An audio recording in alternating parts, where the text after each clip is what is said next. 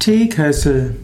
Der Teekessel ist ein Topf oder auch eben ein Kessel, in dem man Wasser für Tee heiß macht.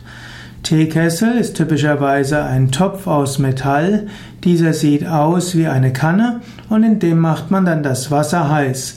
Dann kann man entweder danach das Wasser umschütten und dann dort die, ja, die Teeblätter reingeben oder eben, man kann im Teekessel selbst, wenn er gekocht hat, den kann man den Teekessel von der Platte nehmen und dann eben Pfefferminzblätter oder Kamillenblüten und so weiter hineingeben.